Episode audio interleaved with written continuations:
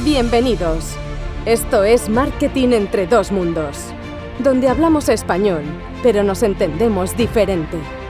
Hablamos de marketing, growth y emprendimiento con gente hispana de diferentes partes del mundo. Presentado por Jonathan Yu y Henry Jiménez. Vale, eh, hola, hola a todos, bienvenidos de nuevo a Marketing entre dos mundos, donde hablamos igual pero nos entendemos diferentes. Hoy tenemos eh, dos super invitados eh, que me pareció genial cuando tuve la oportunidad de hablar con ellos a nivel interno. tenemos a Benoit Menard. Benoit, ¿cierto? ¿Me lo, ¿Cierto sí? Benoit. Yo siempre lo digo. Benoit. Sí, lo, Llamémoslo Benoit. y Avinash, que son eh, los cofundadores de Payflow. Payflow, pues es una plataforma donde ellos nos van a explicar más o menos que tiene que ver con la anticipación del sueldo. Me corrigen si estoy equivocado, pero ya ustedes lo comentarán más, más a profundidad. Eh, y vamos a venir a hablar aquí de marketing, de growth, de cómo han crecido, de cómo lo están haciendo en Barcelona, en Madrid, cuál es su roadmap. Eh, y evidentemente nuestro eh, final que es apoteósico con las, las preguntas y respuestas más cachondas, digámoslo así, de este podcast para que todos lo escuchen toda nuestra audiencia. Entonces, bienvenidos muchachos, muchachos, ¿no? Aquí, ¿me entiendes muchachos? Sí, ¿no? Sí. Gracias. Vale. Bienvenido, ¿qué tal? ¿Qué Muy tal, bien, encantado de estar aquí. A ver de qué vamos a charlar con muchas ganas. Eso es. A ver, cuente, eh, contanos a la audiencia eh, un poquito de vosotros. Eh, por ejemplo, Avinash, de dónde es, porque todo el mundo se va a sorprender porque dirá pues el nombre. yo ya me lo sé, pero la gente que adivine. mientras él cuenta, Benoit también, qué hace el uno en Madrid, qué hace el otro en Barcelona. Todo esto. Contanos un poquito, muchachos, para empezar. Bueno, pues si quieres empiezo. Eh, yo soy de origen de la India, de ahí sale, sale el nombre Avinash. Eso quiere decir que mis cuatro abuelos eh, son hindúes, eh, pero incidentalmente yo nací en Madrid y la verdad es que he vivido ya unos 15 años en, en Madrid, entonces en gran parte me, me considero español. y bueno, eso, eso, es una de las razones por las que estoy en Madrid. Le dejo a Benoit. Benoit. Por mi, por mi parte, yo soy, yo soy Benoit. Originalmente soy, bueno, soy, soy brasileño-francés. Eh, yo los primeros 10 años de mi vida en Brasil, mi padre es de, de Río, y después llegué a Francia cuando tenía 10 años. Eh, mi madre es italiana, pero pasó toda su vida en Francia, así que me dio un nombre francés y un acento francés cuando hablo otros idiomas. Pero eso es un poco la, la, la mezcla de a nivel de, a nivel de, background también tengo un background técnico. Y de hecho, de hecho con Evi nos, nos, nos, conocimos en MIT cuando estudiamos ahí juntos y ahora, ahora mismo en, en Barcelona eh, muy, muchas muchas ganas de, de, contaros la historia de, de Payflow. De Payflow, sí, pero antes de empezar con esto, demos la bienvenida a Jonathan. Jonathan, ¿qué tal? Jonathan siempre llega tarde. Hola chicos, sí, yo no, tengo tanto tiempo ya, voy, voy, voy de culo pero siempre es un placer sacar, sacar tiempo, sobre todo para esta entrevista tan interesante, porque, bueno, ahora hablaremos más de esto, pero yo he estado chequeando y he hecho un research ahí bastante bueno y tengo muchas ganas y muchas cositas que preguntarte, así que muchas ganas. Vale. A ver, antes de empezar con el tema de Payflow, porque es aquí donde queremos e-, entrar a fondo, eh, Benoit, eh, ¿cómo llegaste a conocer a Avinash en el MIT?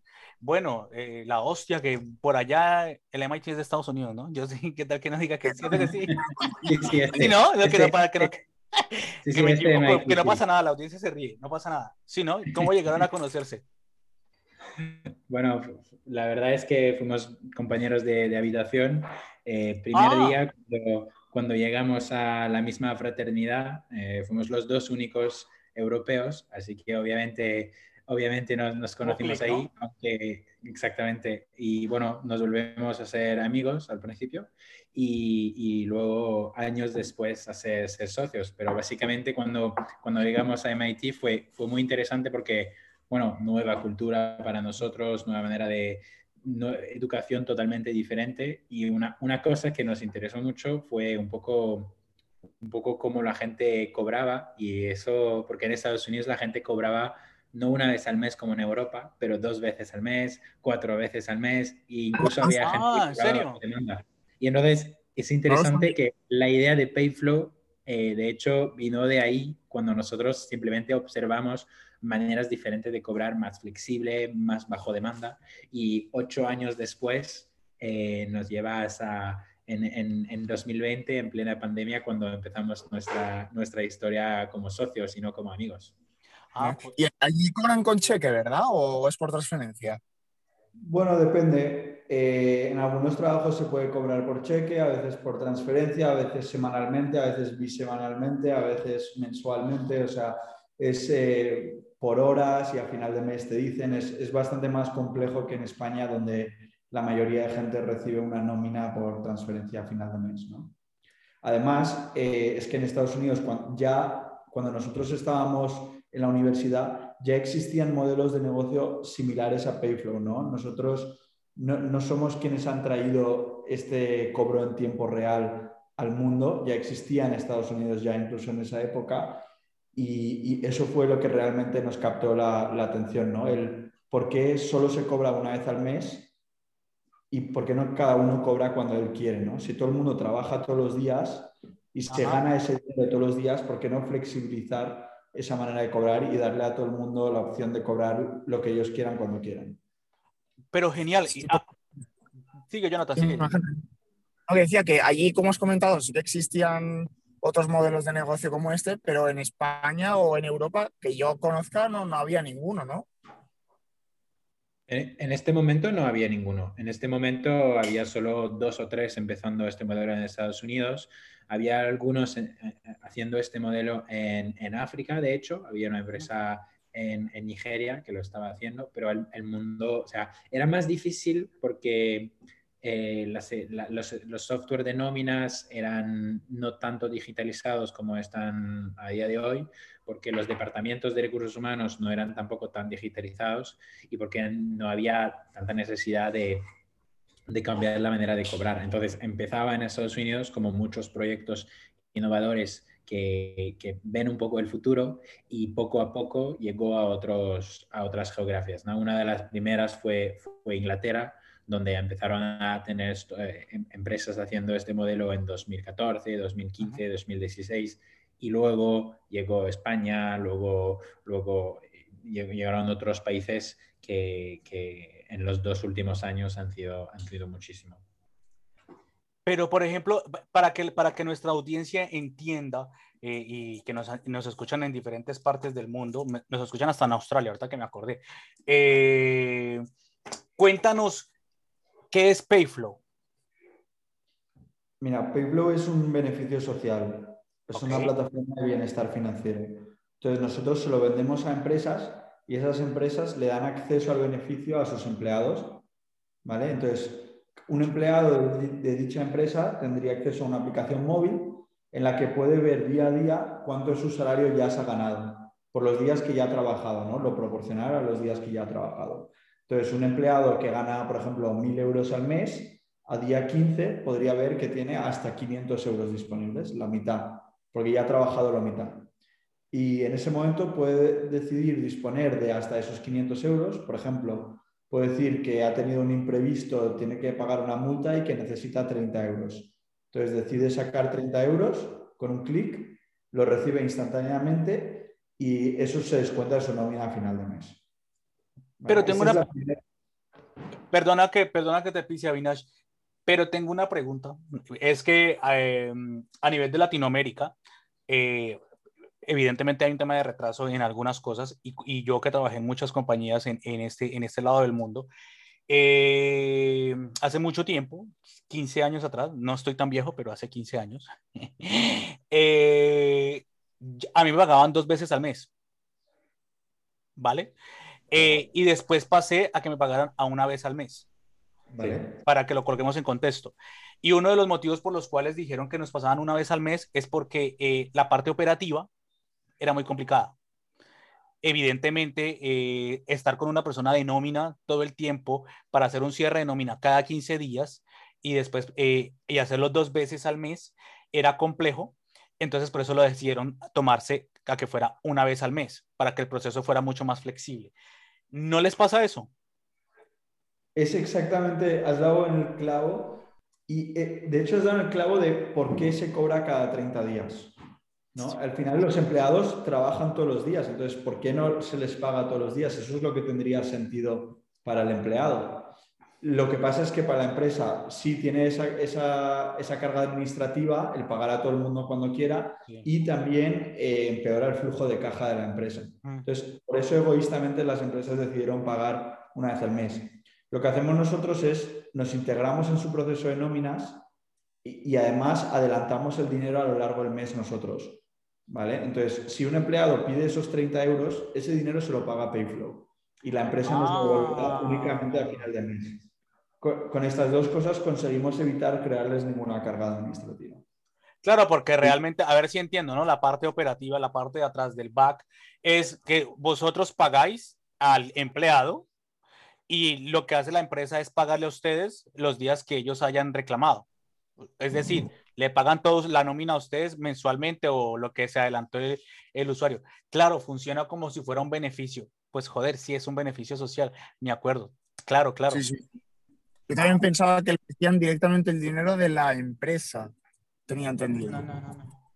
No, no, el dinero lo, lo, probemos nosotros. Y como, bueno, como bien dices, Enrique, al, al final, eh, dos veces al mes ya es un lío, pero imagínate, nos dijiste, nos dijiste que hay gente que nos escuchan desde Australia. En Australia cobraban semanalmente. Mm. Cada, todo el mundo cobra por semana y pagas tu alquiler por semana y es, añade muchísimos procesos. Entonces, como, y hay, y hay modelos como el modelo de, de, Payflow que funcionan muy bien en Australia. ¿Por qué? Porque flexibiliza la manera de cobrar. Porque si ya estás acostumbrado a, a cobrar semanalmente, pues gastas, mm, gastas más y, y, y, cobras más en un mes que lo que, vas, que, lo que harías si, si cobras solo una vez al mes. Porque un, comportamiento que vemos es que la gente el primer día del mes o los primeros cinco días del mes que acaban de cobrar pagan el alquiler, pagan todos sus gastos mensuales y al día 5 ya les queda muy poco de su nómina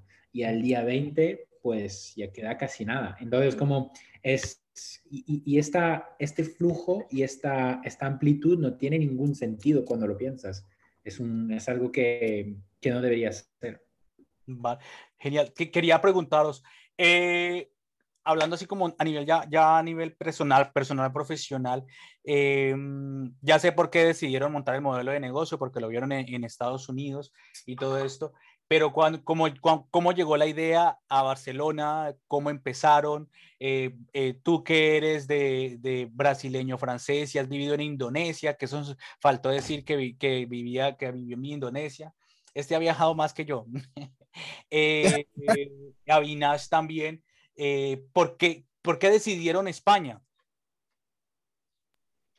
Mira, nosotros tenemos una cosa bastante diferente a la mayoría de startups. La mayoría de startups piensan en dónde están y luego dicen qué pueden hacer aquí, ¿no? O sea, yo nací en Berlín, así que voy a montar una startup en Berlín. El caso de Payflow fue muy diferente, ¿no? Y creo que este podcast, siendo tan internacional es el sitio apropiado para, para contarlo. O sea, tanto Benoit como yo hemos vivido en, en siete, ocho, incluso no, lo hemos contado, pero nueve, diez países, ¿no? Eh, somos extremadamente internacionales y no nos daba ningún miedo eh, elegir un país u otro. Entonces nosotros elegimos primero el modelo, decidimos primero que queríamos ayudar a las personas, queríamos ofrecer bienestar y libertad financiera, sabíamos cómo lo queríamos hacer y luego nos pusimos a investigar en el Excel, en los análisis, cuál era el mejor país para hacerlo. Y ahí eh, nos decantamos por España porque vimos un mercado muy grande, donde tenía mucho potencial, donde creíamos que la gente lo iba a utilizar mucho. Y así, así como decidimos así en marzo de 2020 aterrizar en, en Barcelona y empezar. Genial. ¿Y, cuál, cuál, fue el acogimiento por parte de los usuarios?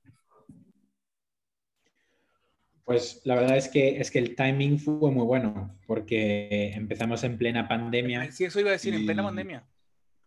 Exacto, nosotros somos hijos de la COVID en ese sentido. Hemos empezado en marzo y hemos, tenemos, tenemos un año de vida. Entonces, cuando lo piensas, hemos empezado en un momento donde todo estaba parado. Vendimos a restaurantes cuando estaban cerrados, vendimos a hoteles cuando estaban cerrados, vendimos a...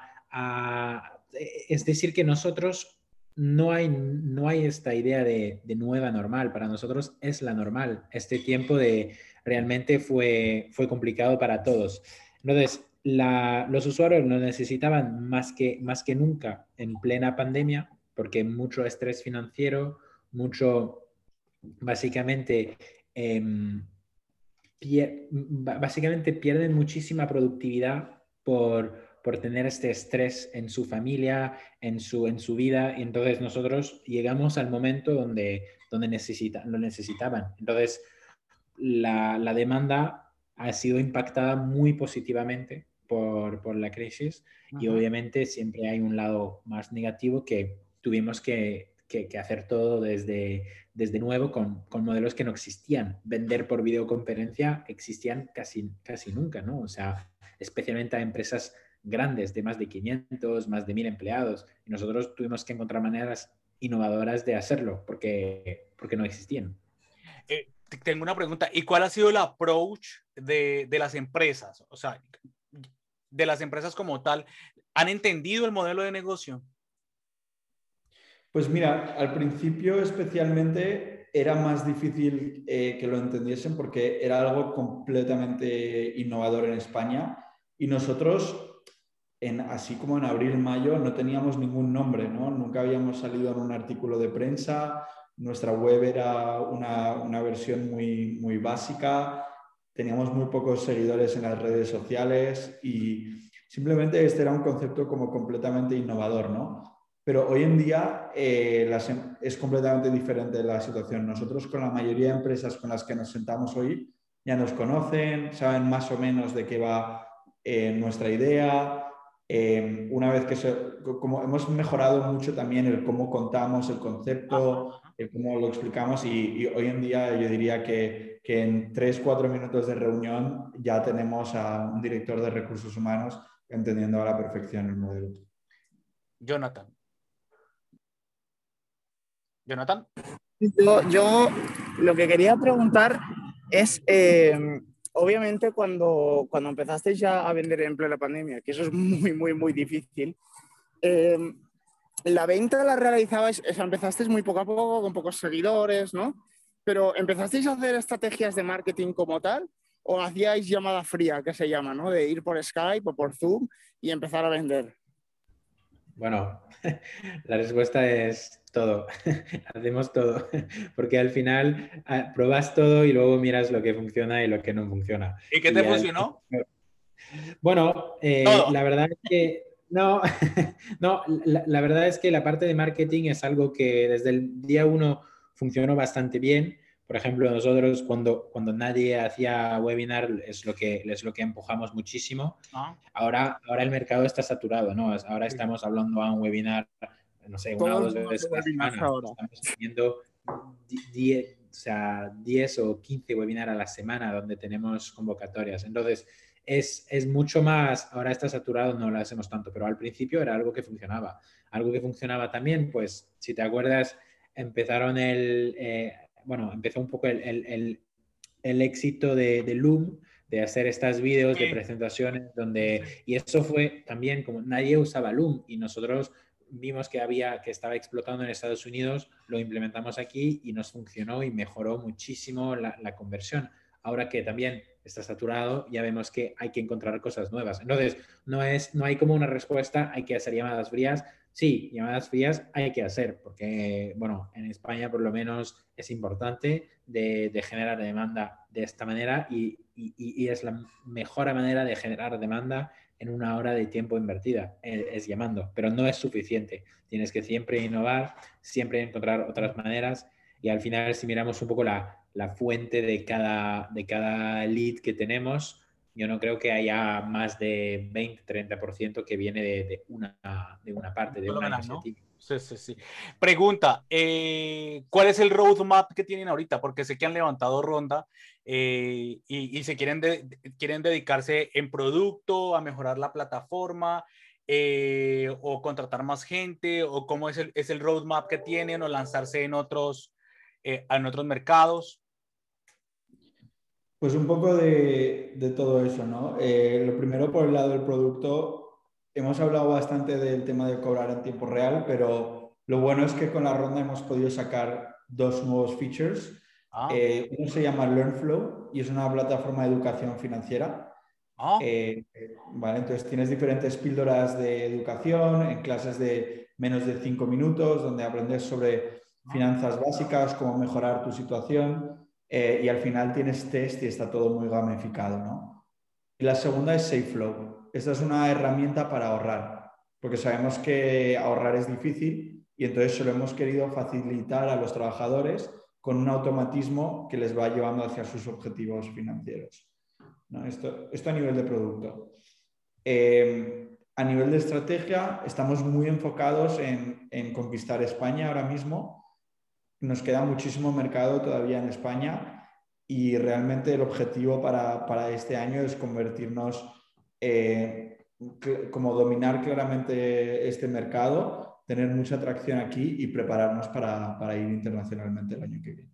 Ah, pues genial. Eh, dentro de esto, que estáis buscando. Eh, me parece genial la idea. Eh, los usuarios, los empleados, ¿cómo han percibido este cambio?